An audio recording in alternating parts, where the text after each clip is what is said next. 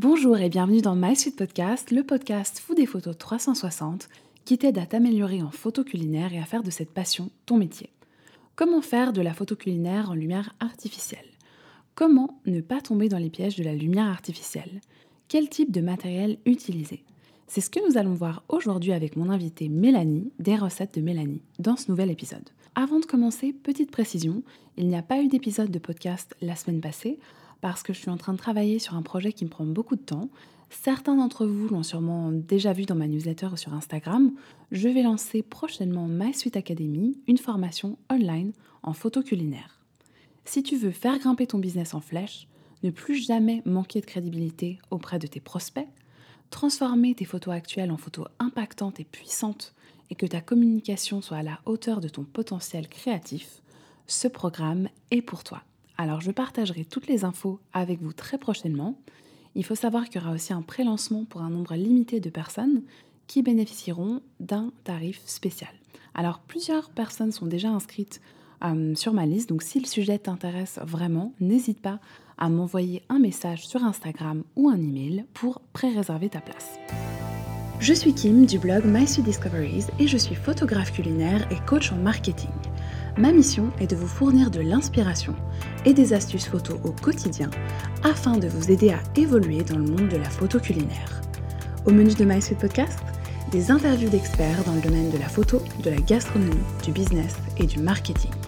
Si cet épisode vous plaît et vous semble utile à d'autres personnes, je vous invite à le partager, le commenter ou le noter afin de lui donner encore plus de puissance. Hello Mélanie, bienvenue dans My Suite Podcast et merci d'être là. Donc c'est un grand plaisir pour moi de t'accueillir aujourd'hui pour parler de photo culinaire et plus précisément de shooting en lumière artificielle.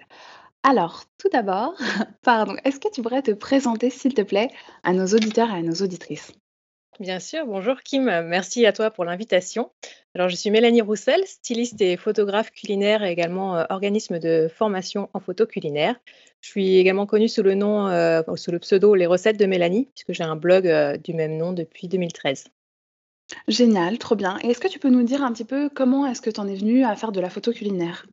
Oui, en fait, ça, a commencé avec mon blog, euh, justement. Euh, je me suis euh, vite aperçue que les photos avaient un rôle très important sur un blog de cuisine, parce qu'on a beau faire des recettes super bonnes, en fait, on ne peut pas faire goûter, on ne peut pas faire sentir. donc, il n'y a que la vue qui a un rôle important et qui donne envie aux personnes de reproduire la recette.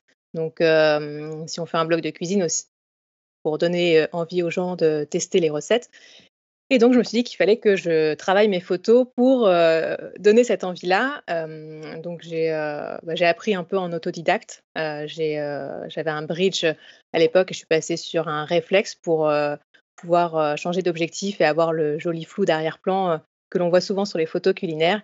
Et puis, petit à petit, en fait, c'est devenu une passion. J'ai vraiment je me suis pris au, goût de la photo culinaire et ma passion pour la, cuisine s'est transformée en passion pour la photo culinaire et aujourd'hui, euh, bah, c'est mon métier à temps plein.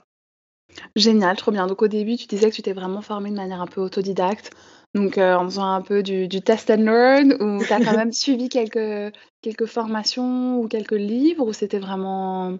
Enfin voilà, comment tu as procédé un petit peu pour te former au tout début? Bah, au tout début, c'était vraiment euh, en autodidacte. J'essayais, je voyais ce qui fonctionnait, ce qui fonctionnait pas. Donc, ça a été très long, en fait, le processus d'apprentissage. Quand tu fais tout seul, euh, ça prend du temps. Tu comprends pas forcément, en plus, au début, euh, bah, pourquoi tu n'obtiens pas le même résultat que ce que tu peux voir sur Internet. J'ai mon père aussi qui fait de la photo, donc il m'a un peu expliqué bah, les réglages, le triangle d'exposition, etc. Euh, et puis, euh, au bout d'un moment, j'ai fini par suivre des formations, mais j'avais déjà un, on va dire un, niveau de base. Euh, donc, j'ai suivi quelques formations américaines, parce qu'à l'époque, il n'y avait rien en, français. Mmh donc, ça m'a permis aussi de progresser. C'est vrai qu'en autodidacte, bah, l'avantage, c'est qu'on pratique, donc on retient peut-être plus facilement, mais le, processus d'apprentissage est plus long.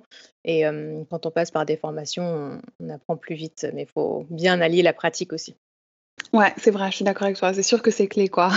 Surtout dans la photo, finalement, c'est sûr que tu peux pas juste regarder des formations de manière passive en étant sur ton ordinateur. Forcément, sinon on voit pas, on voit pas les résultats. Et toi, tu t'es spécialisé justement euh, particulièrement dans le shooting en lumière artificielle. Ah, donc c'est ça qui nous intéresse, enfin, dont on va particulièrement parler aujourd'hui. Ah, tout d'abord, je voulais savoir si tu pouvais nous parler un petit peu des avantages de shooter en lumière artificielle. Tout à fait. Donc ça fait, heu, moi 2 ans que je shoote en lumière artificielle et aujourd'hui, heu, je ne pourrais plus m'en passer. Il y a énormément d'avantages. Le premier, c'est en fait, de ne plus être dépendant de la météo, de la saison, de l'heure de la à laquelle on shoote. Heu, ça, c'est une énorme liberté. Pendant longtemps, moi, j'ai eu, du coup, mon blog et puis, j'ai commencé à travailler avec des marques en parallèle d'un travail à temps plein. Du coup, je pouvais shooter, soit en prenant une journée de congé ou, le week-end à la lumière Mmh naturelle. Et heu, quand je suis passée à la lumière artificielle, ça m'a permis de shooter le soir. Heu, du coup, heu, bah, je pouvais, shooter, un peu quand je voulais. Donc ça, c'est énorme en en gain de temps. L'autre avantage, c'est aussi le contrôle que l'on a. Quand on shoot en lumière naturelle, on ne peut pas contrôler la lumière, qu'il y a. S'il y a s'il y a des nuages et qu'on veut une lumière dure ou, une lumière directe, c'est impossible. Alors qu'en lumière artificielle, on peut, hem, bah, choisir une lumière dure, une lumière douce, on peut choisir l'intensité, la température de couleur. On peut également se placer où l'on souhaite. On n'est plus dépendant aussi de de nos fenêtres. Heu, moi, je Mmh. sais que j'ai, heu, j'ai ma fenêtre, mon emplacement idéal en lumière naturelle. Il est à un endroit où j'ai pas forcément énormément de place. Donc si j'ai envie de faire une photo avec une grande tablée, par exemple, heu, chez moi, mon appartement est assez sombre, donc je peux pas en lumière naturelle, alors qu'en lumière artificielle, c'est tout à fait possible. Donc beaucoup plus de contrôle. Hem, si on shoot au flash aussi, ça permet de faire des photos, heu, d'action, heu, sans dégrader la qualité. Alors qu'en lumière naturelle, encore une fois, si on n'a pas, beaucoup de lumière, on va devoir augmenter les ISO et du coup, on va ajouter du grain à ces photos. Alors qu'avec le flash, c'est pas du tout le cas. Aussi ça m'a permis aussi de gagner confiance en moi parce que, j'étais un peu angoissée, à l'idée d'aller shooter chez des clients dans des restaurants où on n'a pas forcément beaucoup de lumière naturelle, où on a, heu, la lumière, heu, artificielle des ampoules, heu, du restaurant qui sont pas flatteuses en photo Mmh. culinaire. Heu et du coup, ça, c'était un stress pour moi et le jour où je suis passée, au flash, bah, ça, mmh, m'a fait gagner en confiance parce que je savais que peu importe où j'irais shooter, je savais que je pourrais recréer la lumière, que je souhaitais et qui serait flatteuse pour les photos. Donc voilà, beaucoup d'avantages. Génial, bah, ça donne envie. Pardon, moi je shoote principalement enfin ouais, quasiment tout le temps en lumière, heu, naturelle, mais du coup, toi maintenant tu shootes exclusivement en lumière artificielle? Heu, on va dire 90% du temps, ouais. d'accord, OK. Et justement, bah, tu nous parlais notamment, heu, du flash, donc est-ce que tu peux nous expliquer un petit peu plus en détail quel est le matériel que toi tu recommandes pour, shooter en lumière artificielle? Alors du coup, il y a 2 types de lumière artificielle. Tu as la lumière continue et le flash. Donc la lumière continue, comme son nom l'indique, elle est continue. Donc tu vas, allumer, heu, ta lumière, elle va s'allumer comme quand tu allumes, heu, ton interrupteur à la maison et quand tu vas appuyer dessus, elle va s'éteindre et pendant toute cette période-là, elle va être, heu, allumée et on va dire, d'intensité, heu, constante. Du coup, c'est, comme disent les Américains, «What you see is what you get». Quand tu vas Mmh regarder, dans ton live view, là, dans l'écran de ton appareil photo ou sur ton téléphone, tu vas voir le résultat que tu auras quand tu, appuieras sur le déclencheur. C'est comme, la lumière naturelle. Donc c'est très pratique. C'est, le type de lumière que je vais recommander pour les débutants parce que, heu, c'est très similaire à de la lumière naturelle, en tout cas au niveau du comportement. Hem, donc c'est pratique aussi si tu veux faire de la vidéo, heu, c'est l'idéal. Après tu as le flash qui lui, bah, tout le monde connaît je pense le flash, tout le monde a un flash sur son appareil photo, sur son téléphone. Lui, c'est un éclair, très puissant mais, très court, donc c'est très intense mais, sur une durée très courte. Hem, donc l'inconvénient, c'est que, bah, tu n'as pas justement, heu, tu ne vois pas forcément le rendu quand tu vas regarder, heu, sur ton téléphone ou sur ton live view avant de déclencher. Donc ça, ça peut être un inconvénient, mais l'avantage, c'est que, comme c'est très puissant, ça te permet vraiment de figer le mouvement. Donc pour les photos d'action, c'est idéal et également ça te ça élimine toute lumière ambiante. Donc typiquement dans les restaurants où tu as, heu, les ampoules, heu, tu vois, qui ont peut-être une, heu, une teinte jaune ou, hem Ouais, ouais, je ou pensais à très ça froide, bah, le flash, il va il va enlever toutes ces lumières-là, il y aura aucun impact de ces lumières sur la photo. Tu auras uniquement la lumière du flash, donc ça, c'est un gros avantage également. Par contre, le flash, un, peut être assez compliqué à maîtriser. Déjà, il faut, il faut, bien maîtriser son appareil photo. Il faut shooter en mode manuel, heu, parce que c'est, heu, c'est indispensable pour pouvoir shooter au flash et puis, hem, il y a des réglages qui peuvent être un peu contre-intuitifs. Tu vas pas forcément respecter le triangle, d'exposition. En fait, au lieu de modifier la vitesse, tu vas fixer la vitesse et après c'est la puissance du flash que tu vas venir modifier pour avoir, une exposition correcte. Donc voilà, ça peut être un petit peu compliqué à maîtriser. c'est pourquoi moi je me suis formée au début sur le flash et que je recommanderais de se former sur le flash. Donc voilà, tu me parlais du matériel, du coup j'ai un peu divagué, mais je voulais mmh. juste dire qu'il y avait voilà deux types de, de lumière. Et après, au niveau du matériel, donc ça dépend en fait vers quoi on se tourne. Soit si on est débutant ou si on veut également faire de la vidéo, on va plutôt se tourner vers de la lumière continue. Si au contraire on, aime la photo d'action et on a l'intention d'aller shooter dans des restaurants ou chez des clients, on maîtrise pas la lumière, le flash va peut-être être plus indiqué. si on est professionnel aussi, je trouve que le flash ça permet aussi de faire des choses un peu plus professionnelles. Et donc après, au niveau du matériel, je déconseille pour la lumière continue, tu sais, les softbox que tu trouves premier prix sur Amazon. Mmh. ça, coûte, ça coûte moins de 100 euros. j'ai commencé comme ça et j'ai commencé comme ça il y a très longtemps, donc bien avant de me mettre au flash. Et, en fait, j'ai été déçue parce que je n'arrivais pas à, trouver un résultat naturel. Et c'est vrai qu'on me, on me dit souvent ça, en fait, oui, mais la lumière artificielle, enfin, j'ai essayé, mais j'ai pas un rendu naturel, donc je préfère shooter en lumière naturelle. et souvent, ça vient de la qualité du matériel. Donc voilà, éviter ce, genre de softbox parce que tu ne vas pas avoir exactement la température de la lumière naturelle, même si c'est ce qui est vendu, mais c'est assez mensonger. C'est des choses qui ne se voient pas forcément à l'œil nu, mais tu vas avoir une teinte légèrement verte ou magenta, et surtout une, température de couleur qui ne va pas être constante. Donc, ça, ça Donc toi, tu recommandes quoi comme type de lumière continue? Plutôt euh, des LED. Mmh. ok. Euh, donc, euh, plutôt un projecteur LED. Donc, je vais faire un petit un petit guide sur le matériel en lumière artificielle quand on débute et puis tu pourras mettre le lien pour que les auditeurs puissent le bah, télécharger. voilà, c'est parfait. J'étais en train de prendre des petites notes comme tu me vois. je suis l'élève assidue parce que je prenais des notes pour vous, chers auditeurs et auditrices, pour bien vous, tout vous mettre en notes. Mais c'est parfait. Du coup, je mettrai quelques, quelques points clés et puis je rajouterai le lien vers, vers le guide Pardon, décidément, je suis désolée. Aujourd'hui, j'ai un petit problème de voix. Donc, je rajouterai euh, le lien vers le guide de Mélanie. Et puis, en ce qui concerne les flashs, tu utilises aussi des flashs Cobra? Euh, oui, Flash Cobra ou Flash Studio. J'ai commencé avec un Flash Cobra et c'est très bien. Alors, euh, juste petite information, donc que ce soit avec le projecteur ou avec le flash, il va falloir aussi acheter un pied pour pouvoir le fixer et peut-être une fixation pour fixer le, flash notamment sur le pied. Et ce qui va être aussi très important et qu'on néglige souvent, ça va être ce qu'on appelle le modeleur de lumière.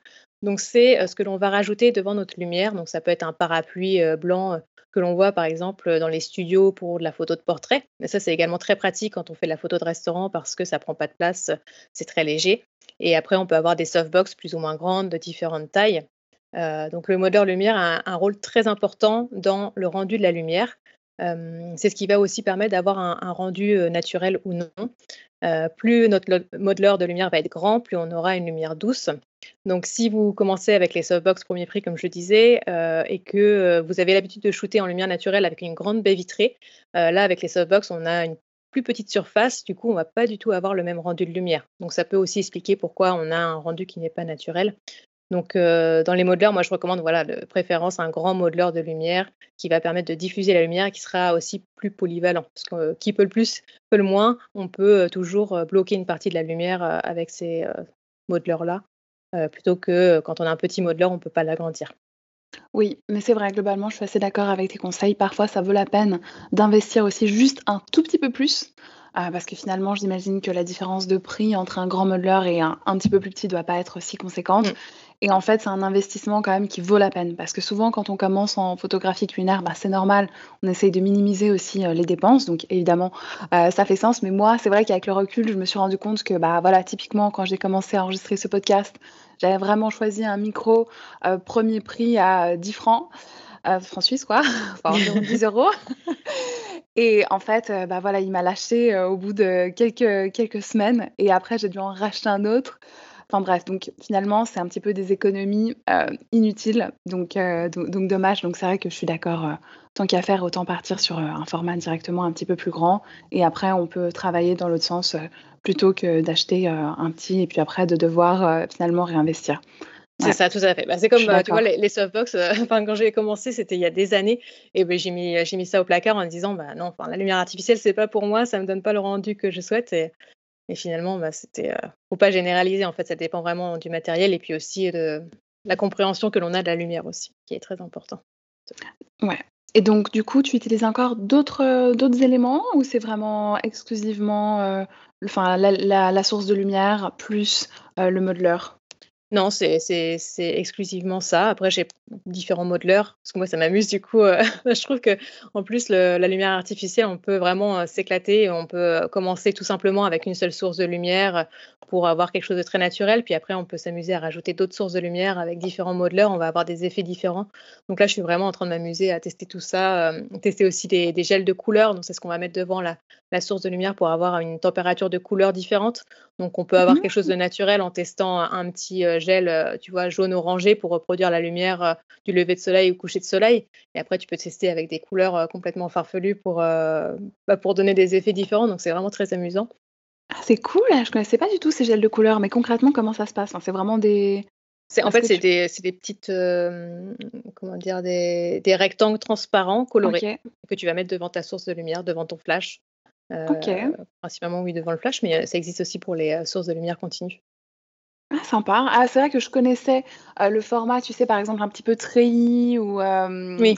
ou mmh. comment ça s'appelle? aussi, les enfin, comment ça s'appelle? les abeilles, tu sais, c'est un petit format, Ah grille, d'abeilles? voilà, Ouais. d'abeilles, merci. Je me disais: «Comment ça s'appelle déjà?» donc ça, je connaissais et je m'étais toujours dit que c'était super sympa. Enfin, je trouve que ça ça peut donner vraiment des des jolis, effets, mais je savais pas qu'il y avait aussi la version couleur qui qui existe, donc franchement super intéressant. La grille, la grille d'abeille, en fait, ça j'utilise très souvent parce que ça te permet en fait de diriger la lumière, euh, le faisceau de lumière euh, de façon vraiment plus dirigée, donc sur une surface beaucoup plus petite. Euh, après, oui, tu as ce qu'on appelle les gobos ou je crois que ça a d'autres noms, mais c'est effectivement ce que tu vas mettre devant ta source de lumière pour faire comme si tu étais dehors sous un arbre et tu avais des ombres. Tu peux également reproduire une fenêtre. Enfin là, tu peux encore une fois vraiment t'amuser. Oui, oui, je l'avais vu, j'avais vu aussi le behind the scenes d'un shooting avec, euh, la l'ombre de la fenêtre, enfin la fenêtre, effet, euh, ombre de fenêtre et c'est vrai que c'est assez impressionnant franchement. Euh, je trouve que le résultat était vraiment bluffant donc donc pourquoi pas tester? En tout cas, ben, je me réjouis d'en savoir plus sur ton sur ton guide avec, tout le matériel. Franchement, c'est hyper chouette d'en apprendre plus et puis, du coup, est-ce que tu aurais peut-être justement des conseils pour, les personnes qui veulent débuter en lumière artificielle? Alors je dirais déjà avant de se mettre à la lumière artificielle, c'est de bien comprendre comment fonctionne la lumière naturelle. Ça, c'est, vraiment la base, de comprendre, bah, quel est l'impact de la direction de la lumière, par exemple, sur notre sujet, mmh. de la la différence entre, la lumière du matin, la lumière du midi, la lumière du soir, de voir en fait l'impact sur les ombres, sur, sur les, les, zones claires de, de notre sujet, de voir aussi l'angle que l'on va choisir, l'impact que ça va avoir sur le sujet. Enfin, il y a faut déjà comprendre tout ça aussi. L'éloignement en fait de notre source de lumière quand on se met proche de la fenêtre, on va pas du tout avoir le même rendu que quand on se met à 2 mètres de notre fenêtre. Donc essayer de comprendre vraiment tout ça parce que ça ce sera vraiment très important sur la lumière artificielle aussi. C'est ça qui va nous permettre d'obtenir un résultat naturel aussi si on comprend bien comment cela fonctionne. Donc ça c'est le premier conseil. Après bah, de choisir entre lumière continue et flash en fonction de son besoin et peut-être de son niveau. Comme je le disais, si on est débutant en photo, euh, on va pas partir sur du flash, on va partir plutôt sur de la lumière continue. Euh, si par contre on est euh, bah, déjà euh, photographe culinaire, je pense que le flash est une bonne idée, surtout si on aime faire de la photo d'action et que l'on a l'habitude de shooter chez des clients. Et puis après, bah, c'est de pratiquer comme, comme tout. comme tu l'as dit tout à l'heure, la pratique, c'est vraiment la clé pour progresser euh, donc, faut pas, faut pas s'arrêter aux premiers essais. Euh, faut tester, tester et pratiquer. Génial. Bah, écoute, merci. Et justement, bah, tu nous disais que c'était un peu plus technique, enfin voilà, que en fonction de son niveau, on choisit aussi euh, telle ou telle lumière. Donc voilà, ça me, ça me fait penser à un point. Est-ce qu'il y a peut-être des pièges justement dans lesquels il faut éviter de tomber quand on commence à shooter en lumière artificielle? Bah, je dirais le piège, bah, c'est de prendre le premier matériel, euh, comme on en a parlé précédemment, comme toi avec ton micro, de prendre le matériel le premier prix et essayer, de reproduire la lumière naturelle. donc le matériel est important, euh, même si j'ai l'habitude de dire que le matériel ne fait pas le photographe, on peut très bien commencer, euh, avec la lumière naturelle, avec ce que l'on a à la maison, avec un téléphone et autres. Mais pour la lumière artificielle, je dirais qu'il faut quand même, choisir le bon matériel. après, le modeleur de lumière aussi, on en a parlé, euh, ça c'est également très important. Euh, donc choisir plutôt un grand modeleur de lumière. C'est, on va dire, euh, pour, c'est les principaux pièges à éviter selon moi, que je vois en tout cas là. Génial. Bah, merci beaucoup. Mais je suis d'accord, je rebondis un petit peu sur ce que tu disais, euh, que le matériel ne fait pas le photographe. Je pense que c'est vraiment un point important à garder, euh, à garder en tête parce que c'est vrai que parfois on se dit, oula, j'ai envie de débuter en photographie culinaire, mais comment je fais? Enfin, voilà, ça coûte cher, il faut acheter euh, un appareil, bon, réflexe, hybride, peu importe. Bah, voilà, ça coûte vite des milliers d'euros ou de francs. Donc c'est vrai qu'on peut penser que c'est un frein, mais moi je pense que c'est une fausse une fausse barrière parce que c'est tout à fait possible de commencer euh, en photo euh, culinaire à petit prix et on s'adapte petit à petit. Mmh. Enfin, en tout cas, moi, c'est comme ça que j'ai fait. euh, bah, D'après ce que je comprends, toi aussi. Et, mmh. et, du coup, bah, voilà, pour les, pour les personnes qui nous écoutent vraiment, si vous avez envie de vous lancer, mais que finalement l'aspect économique est un frein, ne vous focalisez pas là-dessus parce qu'il y a vraiment des tonnes d'astuces, même pour le matériel, pour les fonds photos, les accessoires et mmh. tout. On peut quand même vraiment s'en sortir à un prix beaucoup plus abordable donc d'ailleurs, bah, ça me fait penser que j'ai un guide justement à ce sujet, enfin un e-book dispo sur mon site internet pour comment débuter en photo culinaire à, petit prix. Donc voilà, si, le sujet vous intéresse, n'hésitez pas, vous pouvez aller le télécharger, il est disponible et, voilà, comme ça, vous verrez qu'il y a plein de méthodes de commencer à petit prix. Et puis, bien sûr, après, bah, comme tu disais, avec le temps, on rajoute, on, investit peut-être. Bah, voilà, si on commence avec, en l'occurrence, dans le cas de la, du shooting en lumière artificielle. Si on commence avec la lumière continue, bon bah ok, une fois qu'on est un petit peu familiarisé, bon bah on peut euh, rajouter l'option flash, euh, investir dans un flash Cobra ou ce genre de choses. Euh, mais voilà, je pense qu'il ne faut pas se dire que l'aspect économique est un frein.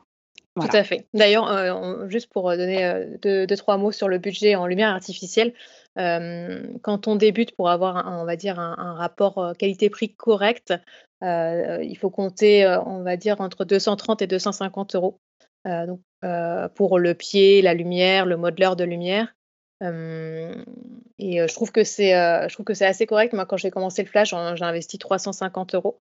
quand on compare ça au prix d'un objectif, quand on compare ça aussi à tout ce que ça peut nous apporter en, liberté, en gain de temps, en contrôle, je trouve que c'est vraiment très abordable, très raisonnable. Oui, non, franchement, je trouve que je suis d'accord avec toi. c'est raisonnable et surtout, bah, si après vous décidez vraiment de vous professionnaliser, comme tu disais, voilà, si on shoot aussi dans des restaurants, ça peut vraiment être un, atout précieux. Ah, donc euh, bon, moi, moi pour l'instant, je fais pas, je shoote pas en lumière euh, artificielle, ça, ça va aussi, mais bon, c'est sûr que euh, parfois il y a des mauvaises lumières aussi dans, dans les restaurants, un éclairage qu'on peut pas trop contrôler, qui peut vraiment avoir un impact sur la photo. Donc je pense qu'il faut aussi se poser la question, ok, quel est mon objectif, enfin, quel, enfin objectif dans le sens but quoi, quel est mon but avec ces photos? Et après en fonction bah, ça vaut probablement la peine d'investir quoi. Mmh. Et puis en ce qui concerne du coup vraiment les références des objets détaillés que, que, tu utilises, tout sera dans ton book?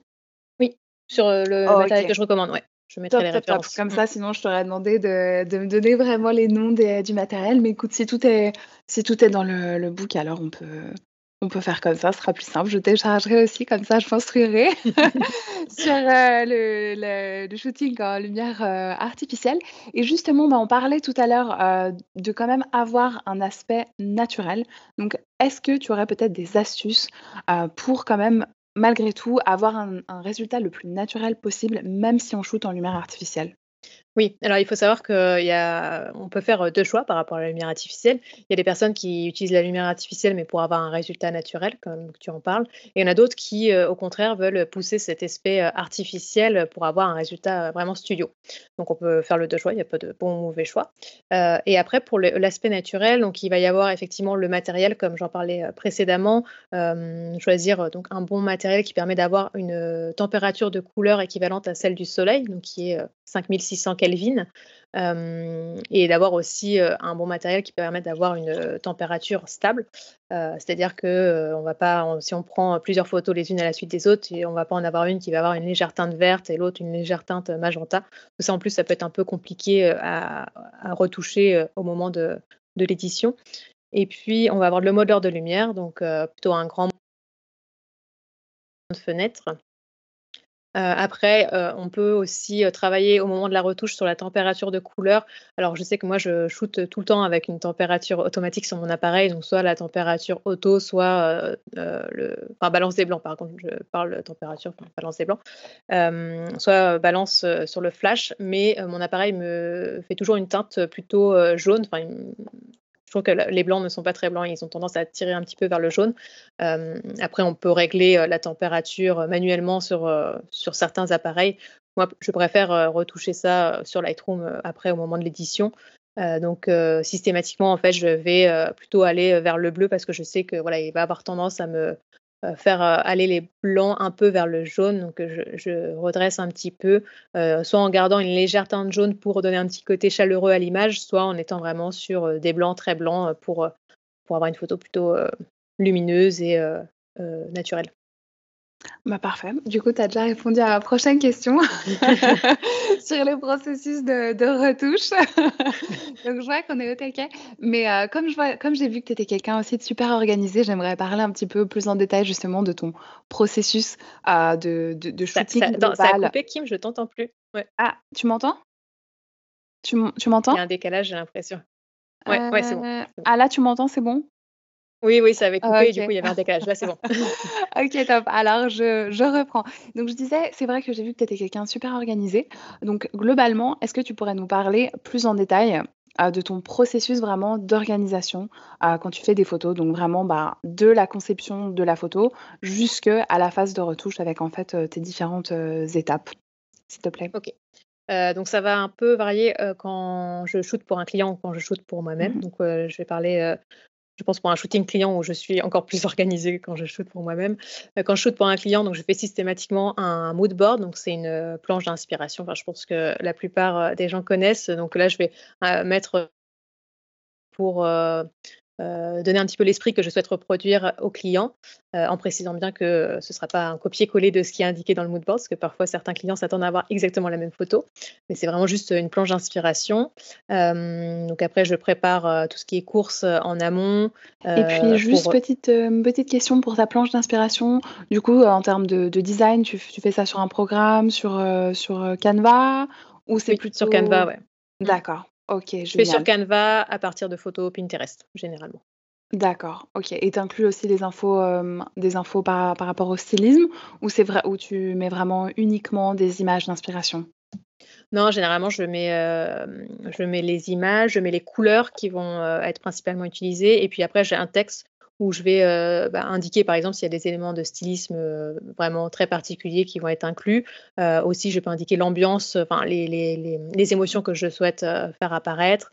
Peut-être l'angle aussi, si c'est important. Voilà, c'est un angle, on va dire, prise de, de vue de dessus ou de face. je peux indiquer également le format de la photo, si c'est paysage, portrait, etc. Donc j'ai aussi un petit texte qui reprend certaines choses qui ne sont pas forcément euh, identifié sur les photos. Et parfois aussi, je mets les photos et si, j'ai une photo que j'ai choisie, par exemple, uniquement pour le stylisme, je vais préciser que c'est l'inspiration stylisme. Si j'ai une mhm. photo qui est euh, uniquement pour euh, l'angle de prise de vue, je vais l'indiquer, ou uniquement pour le, type de lumière, voilà, je vais préciser en fait sous la photo. Génial. Parfait. Alors, je te laisse poursuivre. Merci. Donc après, euh, j'ai, euh, voilà, je prépare les courses en, amont euh, pour tout ce qui est ingrédients et puis aussi s'il y a des éléments de stylisme particuliers à acheter. si il y a une création de recette, donc je vais faire la recette aussi. J'essaye de préparer un maximum la veille du shooting mmh pour que le jour J, en fait, j'ai plus qu'à shooter. mais l'avantage de la lumière artificielle, c'est que je peux shooter voilà, le matin tôt, parce que moi je suis quelqu'un qui aime bien travailler le matin, enfin me lever tôt et travailler le matin. Donc je peux commencer avant que avant qu'il fasse jour, surtout en ce moment en hiver. Euh, donc ça, je, suis vraiment euh, libre là-dessus. C'est l'avantage de la lumière artificielle. Je n'ai pas à attendre, tu vois, qu'il soit 13 heures par exemple euh, ou là où je mmh vais avoir la lumière idéale pour refaire mes photos. Donc euh, voilà, je prépare un maximum la veille et puis le jour J, euh, si le client doit vérifier en, direct, c'est-à-dire que je vais envoyer les photos au fur et à mesure, il va me les valider, bah, je choisis un créneau horaire validé en amont avec lui, là où il va être disponible et bah, du coup je vais faire mon shooting sur ce créneau horaire-là. donc je vais voilà, installer faire ma mise en scène, faire mes photos.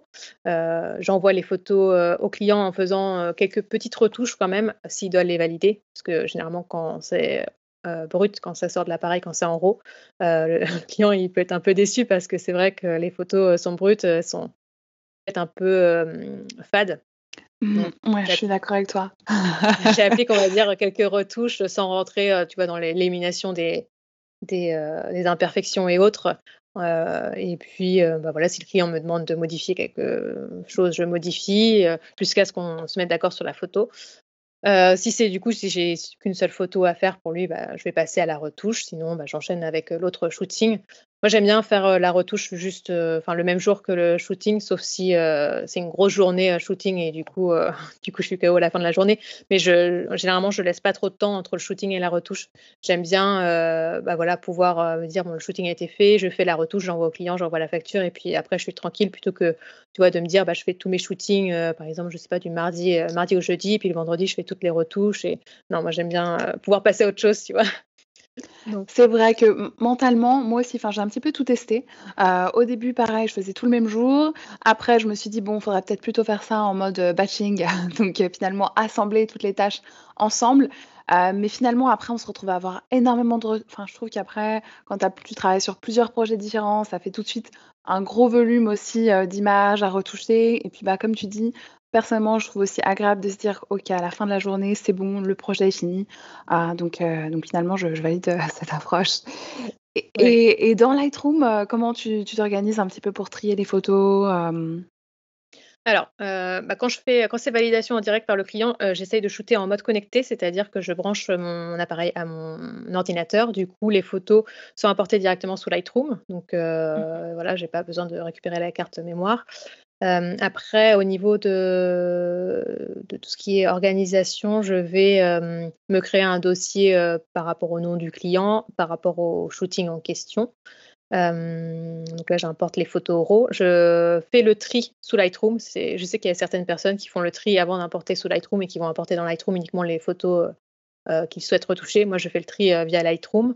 Donc, j'utilise beaucoup euh, les touches P, P pour sélectionner.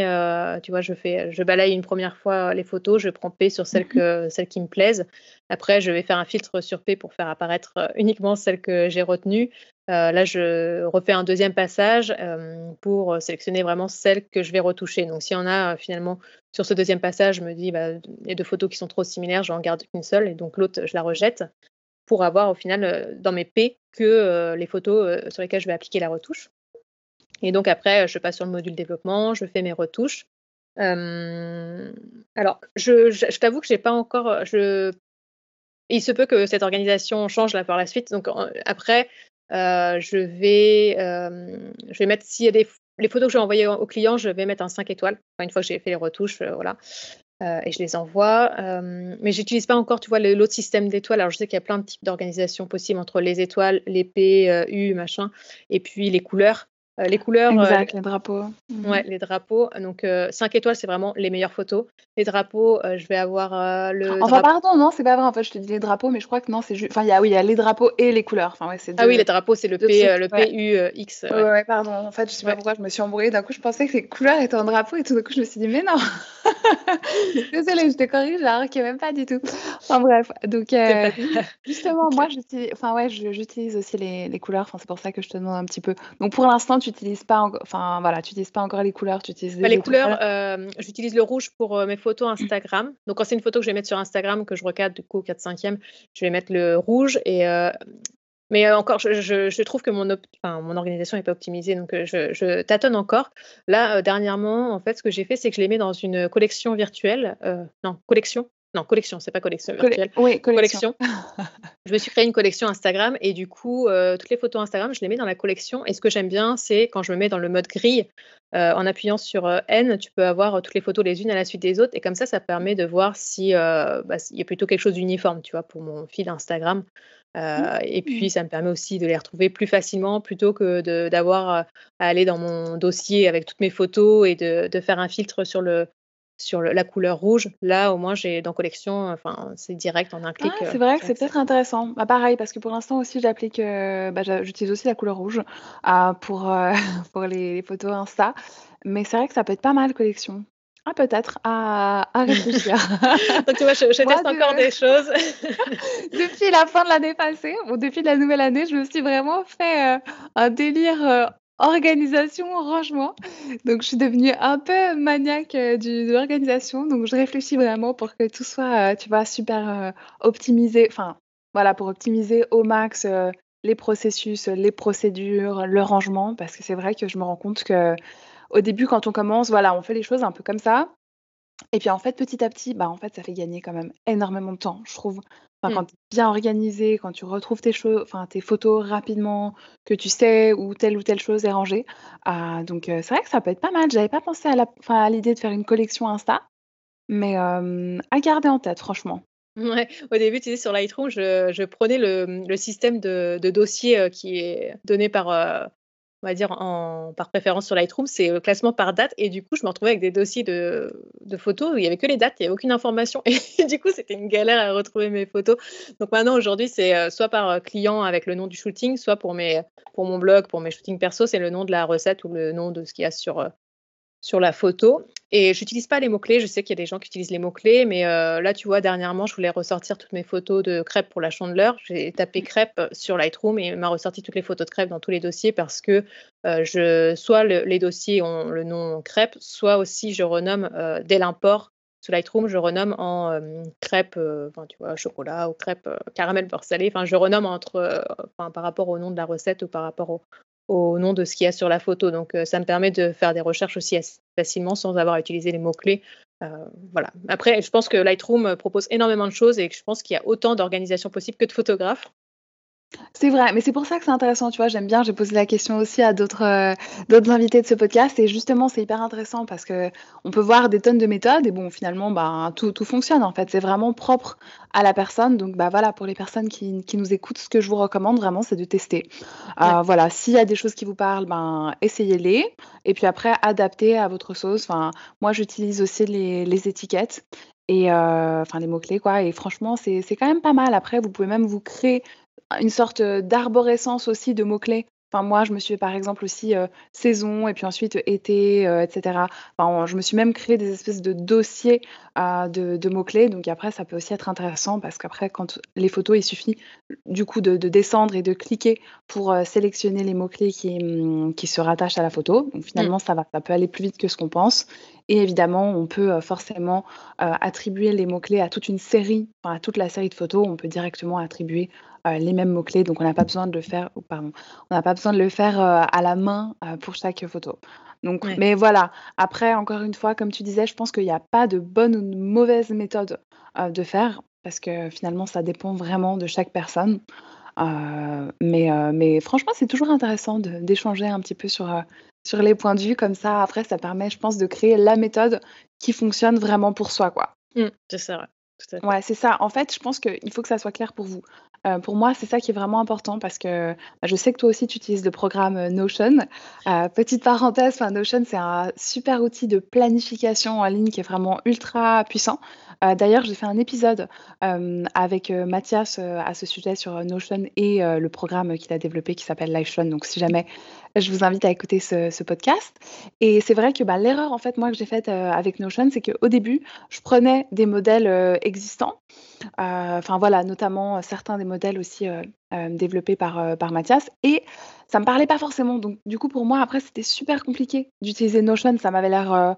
Enfin voilà, ça m'avait l'air hyper dense, avec trop d'infos. Et, et bah, je pense que tu seras d'accord en fait sur Notion, Lightroom, enfin peu importe il faut que ça vous parle. Parce qu'en fait, si vous avez un système, une organisation qui pour vous n'est pas claire, forcément, vous n'allez pas l'utiliser, vous n'allez pas vous y retrouver. Tout à fait. je ne sais pas, bah tiens, d'ailleurs, on va faire une petite parenthèse. Peut-être que toi, tu peux nous parler un petit peu de la manière dont tu utilises euh, Notion. Oui, bah, je l'utilise euh, pour toute ma vie. J'ai découvert, euh, j'ai découvert Notion l'année dernière et depuis, je ne m'en passe plus. c'est génial. Mais j'ai bah, commencé. Avec toi, tout à fait. J'ai commencé aussi en tâtonnant et en fait, Notion, c'est on peut faire énormément de choses. Mais c'est une page blanche en fait quand on commence et du coup on peut être un peu perdu.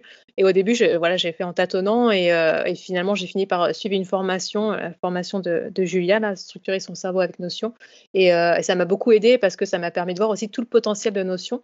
et puis, bah, du coup, je me suis aperçue que je n'utilisais pas à son plein potentiel. Donc là, aujourd'hui, j'ai une organisation qui fonctionne bien, mais je sais que je peux encore améliorer pas mal de choses. Je pense que de toute façon, c'est bah, comme nous, on évolue, donc l'espace doit évoluer avec nous. Donc aujourd'hui, je l'utilise bah, notamment pour mon activité pro. Donc ce que je vais utiliser pour mes shootings clients, ça va être bah, des, mmh, je avoir une base de données projet client dans lequel je vais pouvoir suivre l'état du projet. Donc est-ce que c'est est-ce que je dois m'occuper du devis? Est-ce que le devis est en attente de validation du client? Est-ce que je peux commencer le shooting ou est-ce que je suis en attente de retour client? Est-ce que je dois envoyer la facture? Enfin voilà, j'ai vraiment toutes les étapes. je peux également ajouter mon mood board dedans. Euh, pour l'instant, j'utilise uniquement pour moi, mais je me dis euh, peut-être que je, un jour, je vais aussi euh, faire des, des, pages partagées avec les clients. Comme ça, ils pourront mmh voir tout au même endroit. Donc ça, ça me permet de suivre vraiment l'avancement du projet. J'ai aussi une page pour les prospects. ça, ça m'a vraiment aidé parce que ça, je ne le gérais pas avant. quand, quand je suis contactée pour bah, une demande de devis ou autre, je vais venir renseigner le nom de la personne dedans. où elle m'a trouvé, ça c'est important de bien suivre les, on va dire les, canaux d'acquisition client qui fonctionnent le mieux. Euh, donc si c'est Instagram, mon portfolio, mon blog, Google ou autre. Et puis, euh, je vais venir euh, mettre du coup le, devis si je l'ai fait. Et pareil, le statut, est-ce que c'est en attente de retour client Est-ce que c'est refusé? Et si le client a refusé mon devis, pourquoi? J'aime bien aussi suivre les motifs de refus. C'est intéressant pour voir si, euh, bah, si on voit qu'on n'a que des refus euh, parce qu'on on est trop cher, bah, soit parce que soit c'est parce qu'il faut qu'on revoie nos tarifs, soit c'est parce qu'il faut qu'on revoie notre communication parce qu'on n'attire pas forcément les bons clients. Et puis, je vais aussi suivre, tu vois, les relances à faire euh, parce que c'est important quand on a des prospects de ne pas se contenter uniquement d'envoyer un devis, mais de relancer, euh, même si c'est euh, pour avoir un refus euh, après, de comprendre en fait pourquoi la personne a refusé. Donc, je me note la date du dernier contact et je peux aussi suivre quand est-ce que je dois faire les relances. donc ça, c'est vraiment pratique. après, j'ai une page qui est tout le temps ouverte, c'est ma page de la semaine. donc, je suis repartie du template gratuit là, de Julia sur, c'est le master planning, je crois. Donc, moi, je, l'ai adapté à mon organisation. Donc j'ai ma semaine où je vais noter les objectifs de la semaine et après j'ai chaque jour euh, où je vais noter bah, toutes les tâches à faire dans la journée, mes rendez-vous. Je me suis ajouté là dernièrement, j'ai une petite partie activité sportive où euh, je me challenge à faire soit 10 000 pas par jour, soit une petite activité sportive. On va dire ouais, j'ai vu tes petites marches et tout. en le podcast. C'est ça. non, non, clairement, ça, ça je valide, c'est hyper important. Hein. Enfin, l'activité Ok, pardon, euh, je te laisse continuer. Euh, c'est clair, surtout quand on, enfin, dans nos métiers, on peut être parfois euh, assis toute la journée devant un ordinateur, donc c'est vrai que ça c'est important. je vais noter aussi, enfin dans la, ça dans la semaine, voilà, je vais noter aussi les recettes que je dois faire chaque jour. Enfin, tu vois, j'aime bien faire mon petit, mes petits menus à l'avance pour préparer mes, ma liste de courses, etc. Donc ça, c'est tout le temps ouvert cette page-là. Et oui, j'ai aussi des liens vers d'autres bases de données. En fait, j'ai une base de données To-Do où là, je vais avoir c'est une énorme base de données où j'ai toutes les tâches à faire, mais après qui sont rattachées à des projets ou autres. Donc, je ne sais pas si tu as vu maintenant sur Notion, on peut grouper par type, par catégorie. Donc, oui. Ça, c'est pratique aussi, ouais. Oui, oui. Enfin, moi, moi j'attribue aussi des, priorités, des. Euh, enfin, voilà. Après, c'est vrai qu'il y a énormément de, de manières d'utiliser ce programme, justement. Mais oui, tu peux, tu peux grouper, tu peux. Enfin, voilà. Après, tout dépend de, de l'organisation qui, qui correspond le mieux à chaque personne. Moi, c'est vrai qu'en général, je me définis ouais, des gros projets. Enfin, ça dépend. Si j'ai par exemple des projets de fond, euh, je crée carrément une page en fait dans, euh, bah, bah, dans Notion et ensuite après je note un petit peu les sous-objectifs. Parfois je me mets après des, des rappels et j'utilise aussi beaucoup euh, la vision en calendrier, tu sais. Mmh. Je sais pas si tu... Enfin, je pense que tu utilises ça aussi, non? Bah, Ça, j'utilise pour mon, euh, mon tableau de bord de contenu, euh, notamment sur Instagram. Alors oui, moi j'utilise pour le contenu et d'ailleurs ça c'est hyper puissant hein, parce qu'après on peut aussi se créer des, des templates déjà faits euh, par rapport en fait à tel ou tel type de contenu. Mmh. Enfin si voilà vous avez aussi des, des mots qui sont récurrents ou enfin voilà des éléments que vous voulez toujours ajouter ou, garder en tête. Euh, mais moi j'utilise aussi bah, pour mes objectifs et pour mon organisation de la semaine. En plus j'utilise aussi la vision calendrier Et je me suis aussi créé un petit système où après, je peux prioriser. Enfin, ça me filtre automatiquement et ça met un peu les heures de la journée, ce genre de choses. Et puis après, je peux aussi glisser. Enfin voilà, si je vois que je me suis prévu une tâche pour aujourd'hui que je n'arrive pas à finir, bah, je peux la déplacer à lundi et puis changer l'heure, etc. Ou bah, je l'attribue aussi des catégories idées, tout doux, urgence, ce genre de choses, des statuts. Mais mais oui, en fait, je pense qu'il y a énormément de, de manières d'utiliser Notion. Euh, c'est intéressant parce que là, tu me donnes des idées, tu vois. J'utilise pas encore le, calendrier pour ma semaine, mais par rapport à tes projets, là, moi aussi, j'ai du coup, j'ai une base de données projet client et j'en ai une de base projet perso où là, c'est on va dire des tâches de fond. Et dedans, en fait, j'ai une to-do en fait dans ma page. Je vais avoir une to-do en fait qui, qui, est ma base de données to-do qui est énorme, mais je vais filtrer sur ce projet-là. Et, euh, et, du coup, euh, quand je suis sur ma semaine, je peux aussi voilà grouper par type de projet et sur ma semaine aussi, je vais retrouver mon tableau de bord contenu. Donc, je vais filtrer uniquement les contenus à faire, ceux qui n'ont pas encore été publiés ou planifiés. Mmh du coup, voilà, d'un seul coup d'œil, je sais voilà, les contenus sur lesquels il faut que je travaille, les, la to-do à faire. C'est quoi J'ai même une to-do récurrente. Donc là, je vais avoir mes tâches de ménage. Tiens, aujourd'hui, il faut que je lave le frigo. bon, on a compris, Mélanie et moi, on est au taquet de l'organisation. Oui, alors personnellement, moi, ce que je déteste, c'est l'admin. Euh, donc, bon, le ménage aussi, c'est pas très agréable, mais c'est vrai que du coup, l'admin, en fait, je me suis splittée, enfin voilà, tous les mardis matins, euh, je sais, et je me suis vraiment fait des tâches récurrentes par bloc. Donc, semaine 1 du mois, semaine 2, semaine 3, semaine 4. Donc, en gros, ben, chaque euh, bah, première semaine du mois, je vais checker ma liste d'admin et je sais bah voilà que je dois faire les paiements, enfin faire ci, faire ça, enfin peu importe. En gros, à chaque fois, pour chaque semaine, j'ai aussi les tâches récurrentes et puis bah voilà, c'est pas mal et ça évite aussi à chaque fois de se poser la question euh, est-ce que euh, j'ai déjà euh, envoyé tel email à telle ou telle personne ou est-ce que j'ai déjà payé ça ou est-ce que j'ai déjà fait le suivi avec mon assurance, enfin voilà. Mmh. moi, c'est vrai que j'aime bien cette méthode aussi de tâches récurrentes. Et donc, toi, tu utilises ça aussi, ouais, pareil, pour tes tâches un petit peu. C'est ça, le ménage, la comptabilité. Ah, voilà les chats, enfin, qu'on a deux chats, donc y a certaines tâches sur les chats qui sont récurrentes. Euh, donc voilà, c'est, en fait, c'est vraiment un vide cerveau, notion. Euh, tu peux, euh, ça t'enlève en fait de la charge mentale parce que quand tu penses à un truc, tu te dis, ah, faut que je pense à faire ça, bah, tu le mets sur notion, tu te mets une date et tu sais que tu auras un rappel, tu sais que tu n'oublieras pas et du coup, tu peux l'oublier de, de, ton cerveau à ce moment-là et tu sais que notion te le rappellera. Donc c'est, c'est vraiment super niveau organisation. Ouais, bah, je suis tout à fait d'accord avec toi. Et puis, euh, je rebondis aussi sur euh, un élément super intéressant, parce que tu parlais euh, du, fait que tu fais un suivi en fait de tes clients. donc, j'adore. C'est quelque chose que je fais aussi. Et vraiment, bah, pour les personnes qui nous écoutent, c'est quelque chose que je vous recommande vraiment de faire.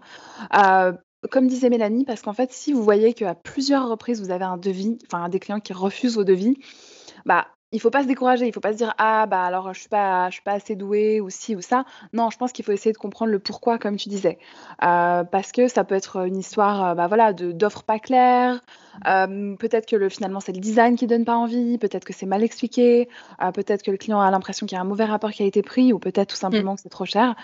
donc vraiment c'est quelque chose que je vous encourage à faire. Et toi, comment tu, tu procèdes du coup? Est-ce que tu prospectes aussi auprès des clients? Enfin voilà, est-ce que tu si tu prospectes tu peux nous en dire un peu plus sur ton processus de prospection? Alors, pour l'instant, je ne prospecte pas, mais c'est quelque chose que je vais intégrer. Euh, que je vais intégrer. Parce que là, en fait, ça fait que depuis le 1er janvier où je suis à temps plein sur cette activité-là. Donc, euh, ah, ok, donc c'est assez récent. C'est assez récent. Donc, Parce qu'avant, tu faisais quoi en parallèle? Euh, en, parallèle, j'étais à temps plein, j'étais euh, ingénieur logistique, euh, du coup, dans le secteur pharmaceutique. Donc, j'étais, enfin voilà, je travaillais à temps plein. Donc, il y a des, enfin, je travaillais avec des clients, mais uniquement ceux qui venaient me voir. En fait, ça me suffisait, ça mmh m'occupait déjà pas mal. J'avais plus beaucoup de jours de congé pour partir en vacances. Ah bah oui, j'imagine. uniquement réservé au shooting. Donc voilà, je pouvais plus faire les deux. Donc maintenant, je suis vraiment à temps plein sur cette activité-là. Je suis vraiment ravie. Mais du coup, je, je, me dis que d'une part, ben, je vais avoir, je vais plus avoir ce revenu-là régulier, donc il va falloir que que je travaille plus avec des clients. Et d'autre part aussi, j'ai plus envie d'être spectatrice et d'attendre que les gens viennent me voir et que ce ne soit pas forcément les gens qui font, qui sont mes clients idéaux, tu vois. Donc j'ai aussi envie mmh. d'aller solliciter les, les, les marques, les clients avec qui j'ai vraiment envie de travailler. donc je vais me mettre à prospecter là dans les prochains mois. Et tu as réfléchi déjà un petit peu à une stratégie ou Oui, oui, euh, c'est assez clair euh, pour moi. Donc, je vais, bah, je vais commencer à lister euh, les marques avec qui j'aimerais travailler. Et le conseil que je peux donner quand on prospecte, c'est surtout ne pas envoyer le même mail à toutes les marques. voilà, un mail non personnalisé. Donc, vraiment bah, se renseigner sur la marque. Voilà, vous choisissez un client, une marque ou un restaurant ou autre. Se renseigner sur la marque. Voilà, quelles sont ses dernières, dernières actualités. Donc, aller sur son site internet, sur ses réseaux sociaux, euh, sur LinkedIn, sur Instagram, voir aussi les, photos qui sont l'habitude de poster. Est-ce que euh, ce sont des photos de qualité professionnelle? Est-ce qu'il y a des choses qui peuvent être améliorées? Et c'est pas parce que euh, la marque a déjà de superbes photos qu'il faut se dire non, bah du coup ils n'ont pas besoin de photographes. On ne sait jamais, peut-être que la marque aimerait avoir un pool de photographes parce que bah, le, photographe avec qui ils ont l'habitude de travailler n'est pas forcément toujours disponible ou peut-être que lui n'est plus disponible, donc il faut qu'il trouve quelqu'un d'autre. Donc il ne faut pas abandonner quand vous voyez ça. Donc bien se renseigner sur les dernières actualités et mmh. après envoyer un message personnalisé. trouver la, personne idéale aussi. moi, je, préfère communiquer par mail plutôt que de me dire je vais envoyer un, message privé sur Instagram parce que si on, va s'attaquer à des grandes marques, c'est pas forcément quelqu'un de la marque qui va gérer le compte Instagram, ça peut être un community manager. donc, plutôt privilégier voilà, une personne responsable de la communication ou du marketing euh, chez la marque. Donc pour ça, LinkedIn, c'est parfait pour, euh, pour mener son enquête et trouver le contact approprié, essayer de récupérer le mail et après envoyer un mail personnalisé. Et ne pas oublier de relancer parce que bah, en fait, les gens, euh, comme tout le monde, on est occupé, on va lire le mail et puis on peut faire autre chose à côté. Donc on ne va pas forcément penser à répondre tout de suite. Donc moi, je pense que je vais partir sur, sur deux ou trois relances. Voilà, donc euh, voilà comment je compte procéder. Je pourrais t'en parler plus dans quelques mois euh, quand j'aurai commencé euh, la démarche. Avec plaisir. Non, mais c'est super intéressant. Et je valide vraiment ce que tu disais par rapport au mail personnalisé. C'est ultra important. J'ai fait d'ailleurs un petit post Carousel là récemment à ce sujet, comment prospecter auprès de, bah, voilà, de, futurs clients enfin, qu'on aimerait attirer. Et bah, c'est justement un des points que j'avais mentionné. Ça, c'est vraiment important parce que si vous envoyez le même mail type euh, vraiment à toutes les marques avec aucune personnalisation. Ça ne donne juste pas du tout envie à une marque de collaborer avec vous. Et puis ça se, rend, enfin, ça se ressent en fait. Si c'est un email type euh, j'aime beaucoup votre marque, euh, ça me plaît, j'aime votre univers. Enfin voilà, si c'est en fait trop générique, ça va être compliqué, quoi. C'est clair. Il y a beaucoup de chance. Hein. je ne sais, pas si tu reçois, quand on est bah, blogueur ou qu'on est aussi un peu sur les réseaux, tu reçois aussi ce genre de mail des, des marques, en fait, où tu vois qu'ils ont envoyé le même mail à plusieurs blogueurs ou Instagrammeurs et euh, parfois, ils se trompent même dans le prénom ou alors ils te sortent un truc qui n'a rien à voir avec ton actualité. Tu es là, ouais, non, mais en fait, je vais pas prendre le temps de te répondre, en fait, parce que tu n'as pas pris le temps de, de te renseigner sur moi. Bah, c'est ça, parce que c'est hyper important. Il ne faut pas oublier aussi que la manière dont vous communiquez, c'est vraiment votre image de marque. Donc euh, voilà, si vous donnez une image justement un peu euh, brouillon, un petit peu, entre guillemets, bah, pas très voilà, attentionnée, ben, c'est sûr que c'est pas, pas génial. Quoi. Après, mmh. vous risquez aussi d'avoir des marques qui se rappellent de vous avec une mauvaise, une mauvaise image. Donc, clairement, c'est à déconseiller. Bah, écoute, peut-être du coup, on aura le plaisir de se retrouver dans quelques mois pour parler un petit peu de ta prospection, de l'évolution, de, voilà, de ta stratégie. En tout cas, ça sera avec plaisir. Est-ce que de ton côté, il y avait encore des points que tu voulais ajouter? Non, écoute, c'est bon pour moi. Voilà, si les gens ont des questions sur la lumière artificielle ou autre, qu'ils n'hésitent pas à venir me contacter sur Instagram. Je suis assez réactive. Euh, écoute, bah, en tout cas, c'était un plaisir euh, d'échanger avec toi. Euh, merci beaucoup pour ce moment. Bah écoute, génial. Merci beaucoup à toi, Mélanie, pour ta participation. Et puis, bah, à bientôt, peut-être dans un nouvel épisode. À bientôt. À bientôt. J'espère que vous avez aimé cet épisode. Si c'est le cas, abonnez-vous pour ne manquer aucun nouvel épisode.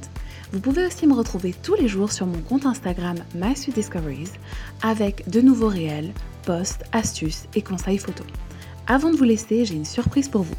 Rendez-vous sur mon site internet mysweetdiscoveries.com pour télécharger votre e-book gratuit Comment débuter en photo culinaire à petit prix. Je vous invite d'ailleurs à aller faire un tour sur le site où vous retrouverez deux autres e-books et de nombreuses ressources supplémentaires.